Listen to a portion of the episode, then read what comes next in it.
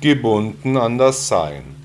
Viele Erwachte, die jetzt ohne Gier und frei von Leiden sind, haben sich den Stachel der Leiden einfach aus ihrem Fleisch gezogen, indem sie alle Bindung an das Sein gekappt haben.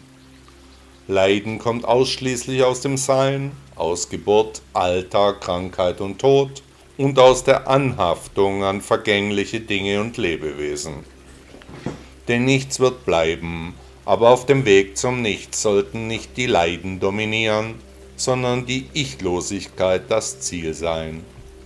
Wer von den Suchenden ohne Flecken und Beschmutzung, voller Weisheit und Aufrichtigkeit durch das Leben geht, der ist auf dem Pfad zur Wahrhaftigkeit.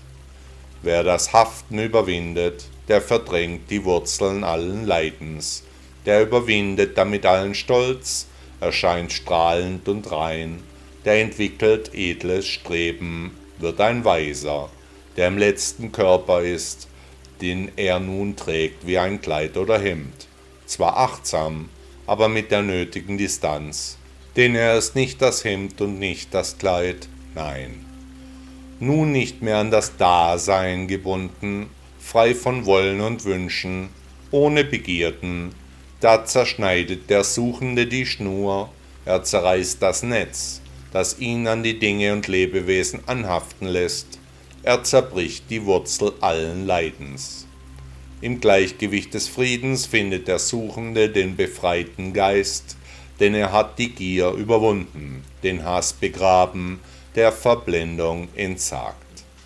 Auf das Nirvana zustrebend findet der Weise seine wirkliche Welt, die hinter den Kulissen der Illusionen verborgen lag, die der spirituellen Vollendung im Wege standen, die im Wald die Bäume verbarg.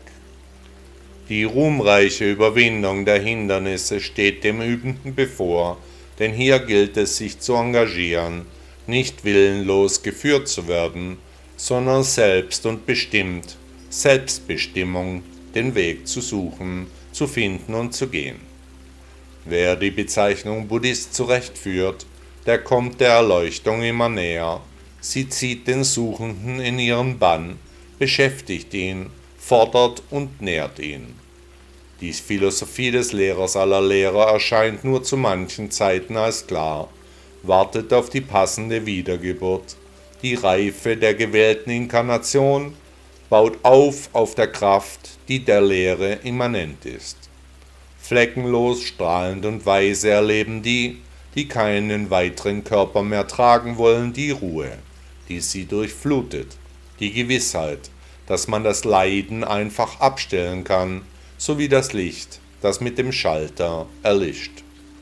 Nicht mehr an das Dasein gebunden erscheint alles mit Leichtigkeit. Zeit und Raum gehen ineinander über. Die Macht wird besiegt. Der Weg ist und bleibt das Ziel. Buddha sagte einmal, Achtsamkeit hegt Ernst der Weise, hegt sie als den Schatz der Schätze. Herzlichen Dank, dass Sie Buddhismus im Alltag gehört haben. Bis morgen.